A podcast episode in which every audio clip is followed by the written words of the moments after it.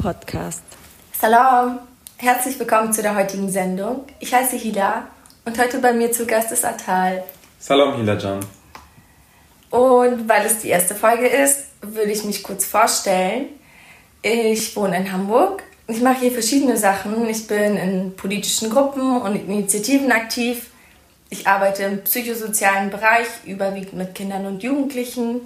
Ich bin Basketballtrainerin mm, und ich verbringe viel Zeit auf Insta mit Insta-Stories. Ähm, ich bin geboren in Kabul. Ich bin mit zehn Jahren nach Deutschland gekommen, zusammen mit meiner Familie, meinen Eltern und meinen noch oder sechs Geschwistern. Mashallah. Und ähm, ja, es sind heute noch ein paar mehr Personen, die zu meiner Familie gehören. Vor allem bin ich sehr glücklich darüber, Tante zu sein. Ich liebe es. ähm, ja, so viel zu mir. Ich freue mich, dass du heute hier bist. Ja, vielen Dank für die Einladung. Ich habe mich sehr gefreut. Vor allem bei deiner ersten Folge dabei zu sein, ist schon echt ein sehr schönes Gefühl. Ich fühle mich geehrt. Schön, das freut mich. Mm. Ja, ich äh, nutze auch mal die Gelegenheit und stelle mich mal ganz kurz vor. Gerne. Ähm, ja, ich äh, lebe auch hier in Hamburg. Wir haben uns auch hier auch über den Kontext Hamburg quasi ja auch kennengelernt. Ähm, genau. Afghan United Power. Stimmt, richtig. Da, äh, da, da, das war unsere Connection. Ähm, ja, ähm, ich bin aber tatsächlich äh, im Norden Deutschlands, äh, also noch nördlicher als Hamburg, aufgewachsen. Bin dann irgendwann, um meinen Schulabschluss zu machen, bin dann nach Hamburg gezogen und habe dann ganz viele Sachen, verschiedene Sachen ausprobiert, verschiedene Studiengänge, verschiedene Ausbildungsformate habe ich aus, ausprobiert und auch äh, heutzutage würde ich sagen den Mut gehabt, dann auch die auch abzubrechen äh, und dann irgendwann äh, den Studiengang Kultur der Metropole für mich entdeckt, den ich auch abschließen konnte. Äh, an alle KritikerInnen, was die Studiengänge Kulturwissenschaften, Anthropologie und Ethnologie und so weiter und so fort angeht. Ähm, verzeiht mir.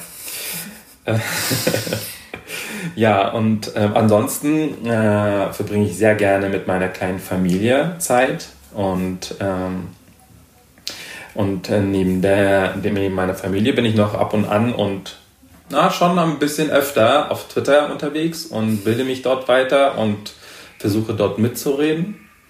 Und ab und an nutze ich auch tatsächlich Instagram. Aber ich glaube noch längst nicht so professionell, wie du das tust. Vielleicht kannst du mir da noch ein bisschen helfen. Ah, professionell würde ich meins jetzt nicht nennen, aber äh, wir können gerne eine kleine Tanzstory machen. Oh, stimmt. Wie heißen die nochmal? Reels, diese neue Funktion? Ja, die heißt Reels. Das können wir auch gerne machen. Ja, super. Ja, und ähm, so zu mir, genau, ich habe ich hab drei, ich hab noch drei Geschwister, die sind alle älter als ich. Ich bin der Jüngste also in unserer äh, sechsköpfigen Familie. Genau, und ähm, wenn ich gerade keine Freizeit habe, äh, biete ich äh, Seminare im Bereich kulturelle Bildung an bei einem kleinen Verein. Genau, das soweit zu mir. Vielen Dank. Mm, das Thema der heutigen Sendung ist Growing Up Afghani und ähm, wir beide gehören ja zu der Gruppe der Personen, die vor den Taliban geflohen sind. Wir sind beide in Afghanistan geboren, was bedeutet, wir haben Afghanistan erlebt. Ich habe voll viele Erinnerungen an Afghanistan, also voll viele schöne Erinnerungen an meine Familie, an meine Schule, an unser Haus. Wir haben voll viel bei uns auf dem Sofa abgehangen. Mhm. Hattet ihr auch ein Sofa? Mhm. Ja, auch mit so Traubenstöckern und so. Ja. ja. Oh mein Gott, das war so schön. Ich bin da mal hochgeklettert. Das war ein bisschen gefährlich, mhm. weil ne, so Weintrauben sind ja nicht so stabil. Aber das war so nice, da hochzuklettern und Weintrauben einfach so richtig fresh zu essen. Ja. Das weiß ich noch. Mhm. Genau, was aber auch bedeutet, wir haben Krieg mitbekommen und Flucht. Eine kleine Triggerwarnung an der Stelle. Wir werden zwar heute über diese Erfahrung nicht sprechen, aber das ist Teil unserer Geschichten, die wir einfach mitbringen. Und mir ist es wichtig, das zu erwähnen oder das so offen zu sagen, weil das Themen sind, die lange Zeit tabu waren. Zum einen, um sich nicht zu outen als Flüchtlinge und alles, was dem zugeschrieben wird. Und in meinem Fall hat das dazu geführt, dass ich lange Zeit mich selbst nicht mit diesen Erfahrungen auseinandergesetzt habe. weswegen ich unglaublich dankbar dafür bin, dich zu kennen und ähm, ja, über den Austausch mit dir darüber. Aber bevor wir anfangen, machen wir erstmal den Afghan-Check. Ähm, was hast du mitgebracht? Ja, genau. Du hattest mich ja im Vorfeld ja darum gebeten, mir ein paar Gedanken zu diesem Faktencheck quasi oder zu diesem äh, zu diesem Bereich zu machen. Und ich musste herzlich lachen tatsächlich im Vorfeld, weil ich dann gemerkt habe, wie viele Klischees es tatsächlich gibt. Mhm. Ähm, und in einigen von denen habe ich mich äh, wiederentdeckt. Ähm, das war auf jeden Fall, ein, gab, es gab sehr viele schöne Momente, also dadurch auch tatsächlich. Cool. Aber ich fange jetzt mal an. Vielleicht kannst du mit der einen oder anderen Situation auch ähm, äh, dich identifizieren. Also, du weißt, du bist äh, ein Avron, wenn deine Eltern bzw. du selbst ein Kossar, also eine Schüssel, voll mit Früchten als Gastgeschenk mitbringst. Bestes Geschenk. Ja, ne? Voll, ich mochte das immer. Mhm. Ähm, ich ähm, moch, ähm, mag das auch, ich mag das immer noch sehr gerne. Ich mag das noch viel lieber als irgendwie ähm, Blumen. Also ich mag Blumen, das ist so eine, ich freue mich immer, wenn Leute mir äh, Blumen bringen, also merkt euch das. Können mir gerne Blumen mitbringen. Aber so eine, so eine Schüssel Früchte, das ist irgendwie irgendwas Geselligeres. Mhm. Ich mag das tatsächlich auch lieber als so eine Tafel Schokolade. Mhm. Weil früher durften wir die nicht essen, die wurden dann komplett ja. verpackt, weiter verschenkt ja. natürlich. Und ähm, ja, Obst durften wir irgendwie essen. Das war auf jeden Fall viel nicer. Ja. Aber ich glaube auch so, ich freue mich auch über Obst. Ich finde, das ist voll die nice Geste. Äh, nice Geste. Finde ich auch. Ähm, ich mache weiter. Mm, du weißt, du bist ein Avron, wenn deine Verwandte aus Afghanistan dich darum bitten, Nivea-Produkte zugeschickt zu bekommen. Afghans und ihre Nivea-Creme. Ja. Ähm, ich kann mich noch daran erinnern, also das ist ja mit diesem Nivea-Creme, ist es ja so, das, äh, das hat, das ist, hat glaube ich, das war deswegen so einen krassen Status, weil es aus Made in Germany ist. Ne? Also dieses Label Made in Germany hat in Afghanistan also wirklich eine krasse Bedeutung, also bedeutet immer von, von hoher Qualität. Ähm, das ist sicherlich äh, äh, historisch, wirtschaftlich irgendwie sehr, sehr gut nachzuvollziehen, wie das dazu gekommen ist. Aber es ist nun mal so, wir, wir haben in dieser Phase äh, gelebt, wo wir das auch mitbekommen haben, wie sehr unsere Verwandten das, solche Produkte haben wollten. Und ich kann mich daran erinnern, als wir zu Beginn in Deutschland angekommen sind und unsere Verwandte uns darum gebeten haben, dass meine Mama, also neben diesen ganzen Nivea-Produkten, explizit in so Schreibwarenläden gegangen ist und so Bleistifte geholt hat, wo drauf Made in Germany stand. Einziges Kriterium, da muss Made in Germany draufstehen. Ja, voll. Ich glaube ich glaub tatsächlich, äh, Made in Germany kann ein eigenes Logo sein in Afghanistan. Mhm. Und das wird funktionieren. Ja, safe. Das hat sich tatsächlich bis heute irgendwie gehalten, dass dem halt viel Qualität zugeschrieben ja. wird. Ja. Ja, wie auch immer, genau. Und als letztes, äh, du weißt, du bist ein Avron, wenn deine Eltern jede Nachricht an dich mit einem Salom Bachem beginnen. Der ist nice, ja. Wie ist es denn? Ähm, wirst du auch als Bachem angesprochen? Ja, das ist nämlich das Lustige daran, dass äh, meine Eltern mich auch mit Bachem ansprechen. Mhm. Und ähm, ich hatte mich natürlich als Kind daran gewöhnt, dass sie es einfach gesagt haben. Irgendwann war ich so, hey, ich bin doch doch Tadem. So, aber ja. ähm, ich wusste dann noch nicht, ob das als ähm, Synonym für mein Kind oder so verwendet wird. Mhm. Deswegen, ich bin auch bei Jim, okay. auf jeden Fall. Ja, krass. Cool, vielen Dank. Ja, gerne. Du hast uns ja gerade Avron gesagt. Mhm. Ist das deine Selbstbezeichnung? Also es ist ein Teil meiner Selbstbezeichnung. Ne? Ähm, also ich bezeichne mich gerne, äh, selber gerne als Avron-Kanake. Mhm. Also, ne, und gleichzeitig muss ich auch sagen, das ist für mich etwas Dynamisches. Ne? Also, das ist immer abhängig davon, ähm, wie meine äh, aktuellen Erfahrungen sind. Und ne, aus dem Vergangenen und dem Aktuellen äh, beziehe ich immer meine Selbstbezeichnung. Aber ich fühle mich sehr wohl, wohl darin. Äh, zum einen, Avron äh, erklärt sich einfach vielleicht auch aus unserem bisherigen Gespräch, ähm, dass ich einfach äh, in, Af äh, in, Afghanistan geboren bin, in Kabul. Mhm ich, meine Eltern kommen daher und ich habe immer noch sehr viele Verwandte, die noch in Afghanistan leben und deswegen habe ich einen starken Bezug, vor allem emotional. Ähm, und Kanake ist für mich halt so eine politische Position, die ich in unserer Gesellschaft äh, habe. Ähm, und äh, die in, Kombination, finde ich, passt gerade eigentlich ganz gut zu mir. Wow, spannend. Cool. Bei mir ist es so, ich sag gerne Afron oder Afroni, weil ich das von Dadi ableite. Und mhm. wir sagen ja auch Afron oder Afroni, deswegen mhm. ähm, Afghan. Und ähm, ich finde die selbst, also ich finde es tatsächlich attraktiv. Also ich fand das Wort Afghanen irgendwie immer nicht so nice. Deswegen ja. fand ich es irgendwie, ja, sage ich lieber, ich bin Afghan. Mhm. Wir beide sind ja im gleichen Alter ungefähr nach Deutschland gekommen. Erinnerst du dich daran, wie das für dich war? Ja, ich kann mich sehr gut daran erinnern. Ich glaube, ich glaube, sowas vergisst man auch, glaube ich, nicht wirklich. Ne? Ähm, wir sind damals im September 97, also echt vor 23 Jahren, also so ziemlich genau, hier in Deutschland angekommen und waren dann in so einer Erstaufnahmestation, wo der unser Antrag quasi bearbeitet wurde und von dort aus wurden wir dann halt in dem äh, Bundesland dann ähm, weiter äh, äh, wurden wir weitergeschickt in ein äh, in unsere nächste Station letztendlich.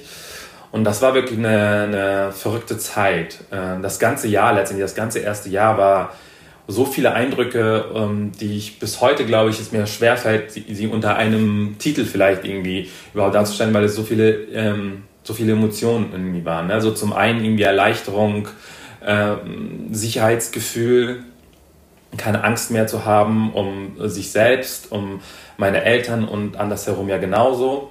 Und andererseits haben wir schon auch echt schon gleich zu Beginn schon irgendwie gemerkt, welche Seiten Deutschland halt eben auch hat. So, ne? Also ähm, wir haben immer wieder äh, Situationen gehabt, wo gerade so zu Silvesterzeiten vor unserer äh, Tür äh, Jugendliche ähm, gezielt unsere Tür ausgesucht haben und ihr Böller äh, gezündet haben. Ich ähm, wurde mehrfach als ähm, scheiß Türke bezeichnet in der Schule und auch außerhalb dessen. Äh, wenn meine Eltern vom, von der, einer Bushaltestelle zum Beispiel zu lange gewartet haben, ähm, kam immer ein Polizeistreifen also ne, diese, diese äh, Emotionen und diese Gefühle gehören halt auch zu, zu meinem ersten Jahr dazu, so dass ich jetzt so im äh, Rückblickend schon ähm, eher das alles äh, mit gemischten Gefühlen ähm, dahin. Ja, krass, dass du das sagst. Ich glaube, mir ging es sehr ähnlich. Das war auch das erste Jahr bei mir, war so super intensiv. Zum einen hatte ich auch diese Erleichterung, okay, wir sind jetzt irgendwo angekommen und ähm, können erstmal so hier sein. Mhm. Und ähm, natürlich war es dann voll stressig mit lange Zeit von Heim zu Heim geschickt zu werden, bis man dann irgendwo bleiben konnte und so Sachen.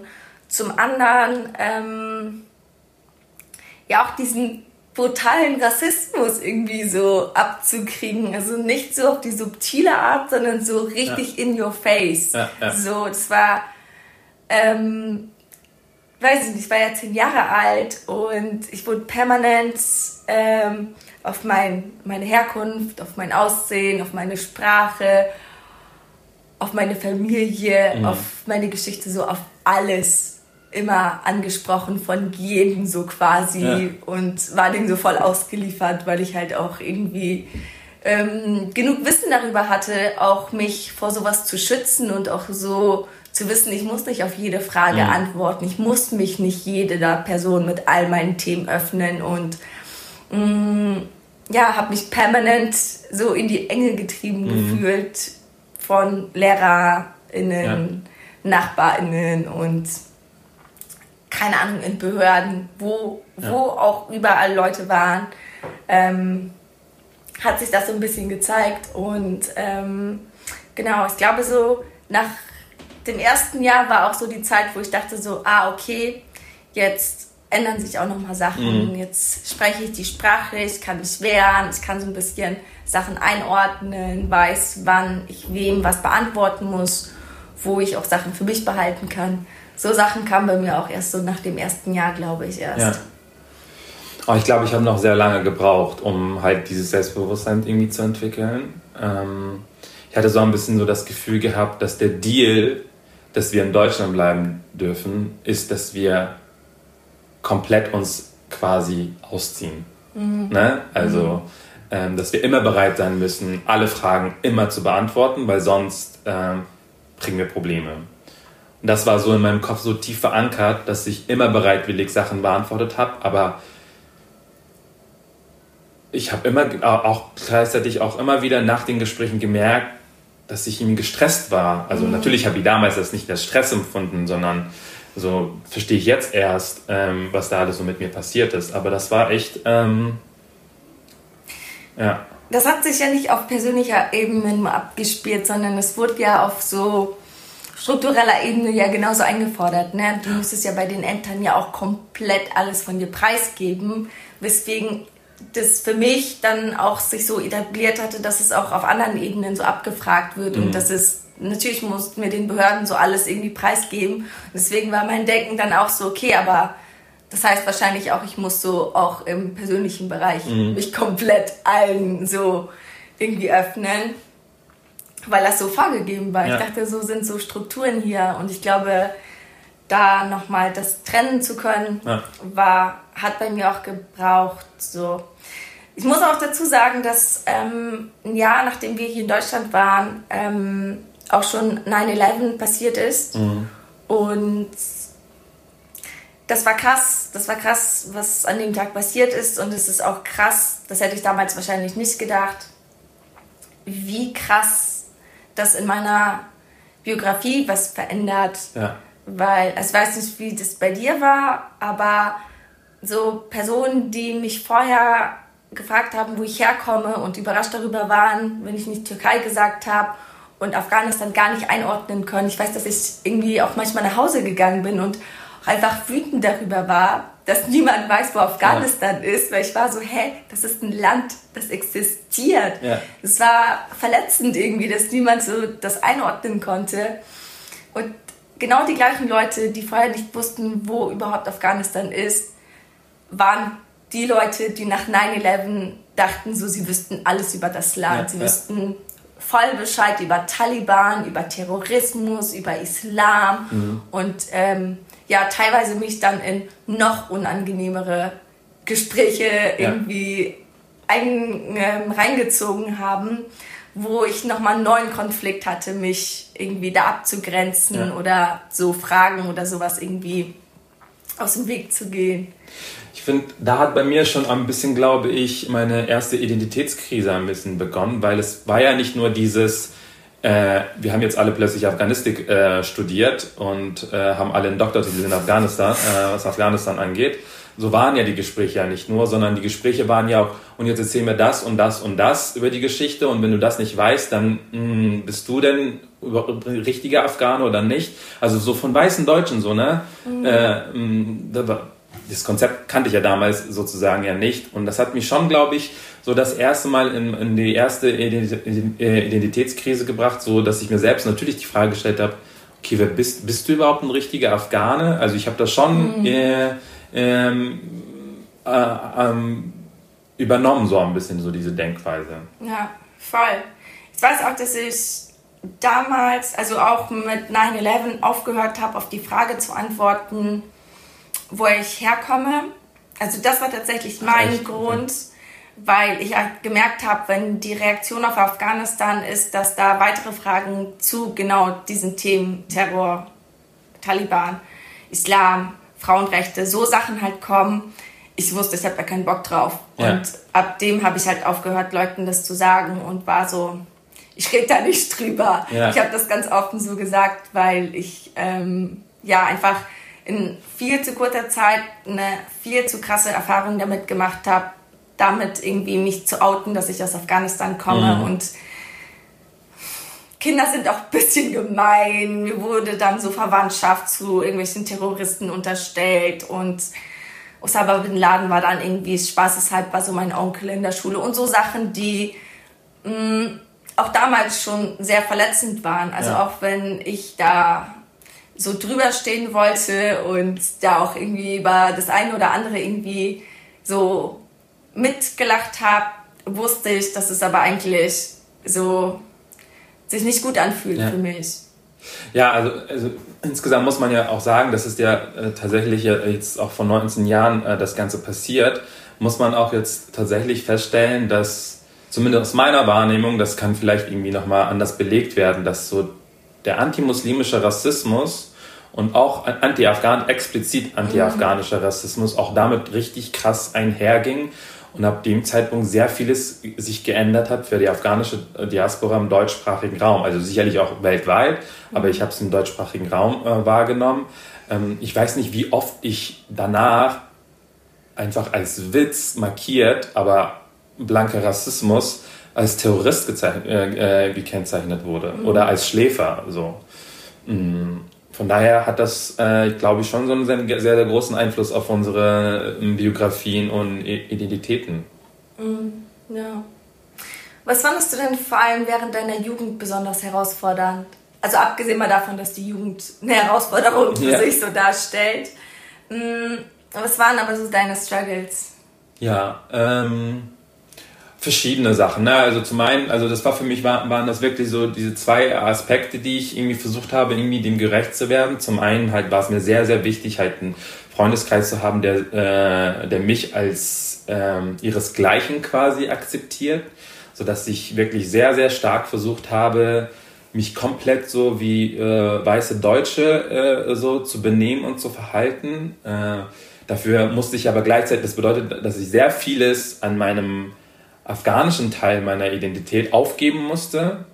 Und wenn ich nach Hause gekommen bin, musste ich das alles wieder rausholen. Mhm. Ne? Ähm, weil natürlich auch meine Eltern auch äh, gewissermaßen auch den Anspruch und die Erwartungshaltung hatten, halt, dass wir unsere Herkunft nicht vergessen, nicht vergessen, wo unsere Verwandten und unsere äh, Großeltern, äh, Urgroßeltern und so weiter und so fort herkommen. So, ne? Ähm, das war, glaube ich, somit die größte Herausforderung, ähm, und das war unglaublich schwer. Wirklich mhm. sehr schwer. Und ich würde auch behaupten, dass am Ende, also zu dem damaligen Zeitpunkt, mein Schwerpunkt eher darauf äh, war, äh, meinen Freunden halt irgendwie, ähm, ja, meinen Freunden gerecht zu werden, sozusagen. Mhm. Wobei vielleicht gerecht werden nicht das richtige Wort ist. Ja, das ist sehr stark vom Umfeld abhängig. Und bei dir weiß ich ja auch, dass du ein sehr weißes Umfeld hattest. Mhm. Und wenn man na, als Jugendlicher in seinem Umfeld eine weiße Person hat und das die einzige Strategie ist, irgendwie auch zu bonden, dann ja.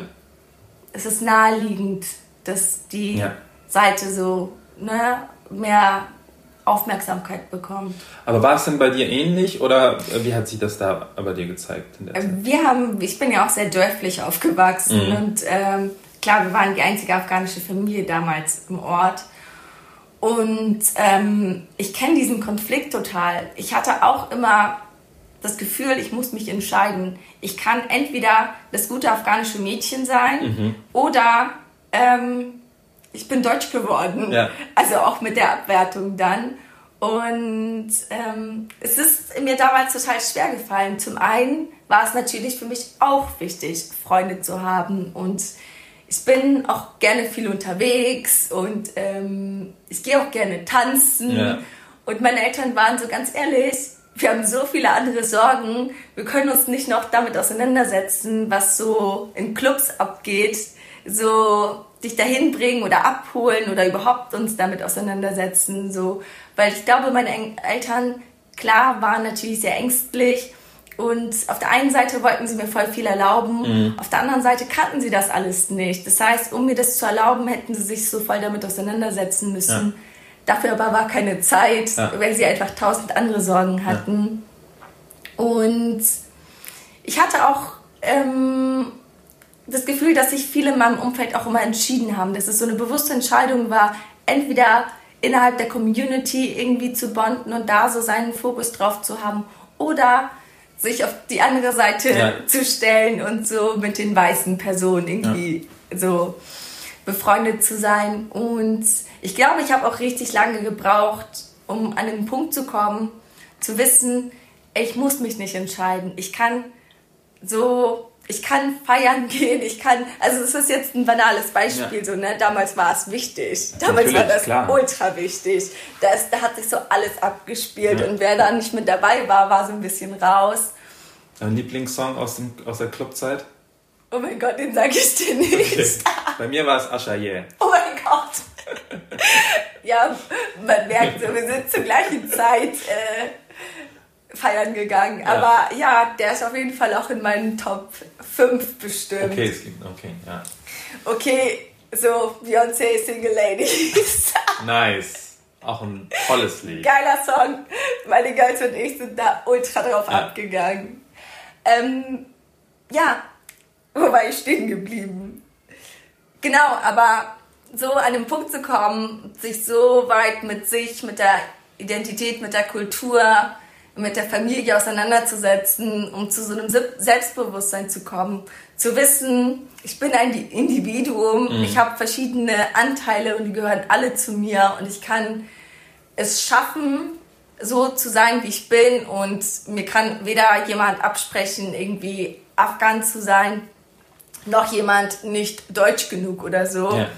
Aber dazu war ultra, ultra viel nötig. Das hört sich jetzt so an, als wenn das ein abgeschlossener Prozess jetzt wäre. Ist es nicht. Ich habe immer noch meine Zugehörigkeitsstruggles. Mhm.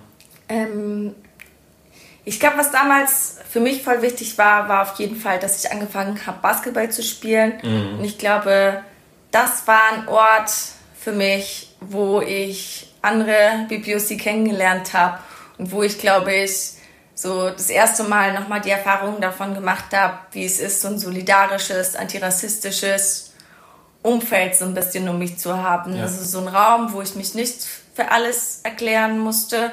Auch natürlich nicht komplett. Es gab ne, auch ähm, ja, Schwierigkeiten, auch im Basketball, auch im Sport, so generell.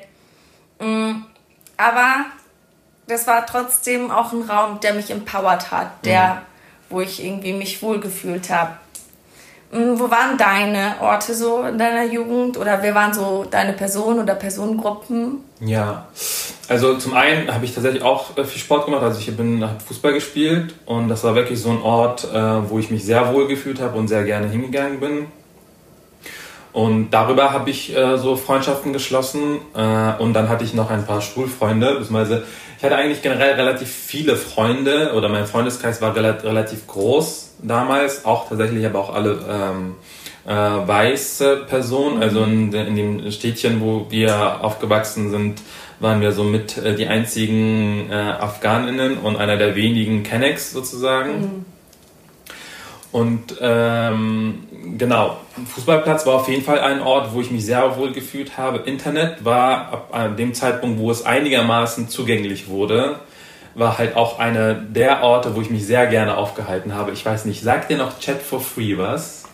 Nee, ich kann das nicht. Ja, das ist so, das ist so ein äh, Online, also da konnte man so Online-Chatrooms machen. Und mhm. die Online-Chatrooms waren ganz oft so nach Städten benannt.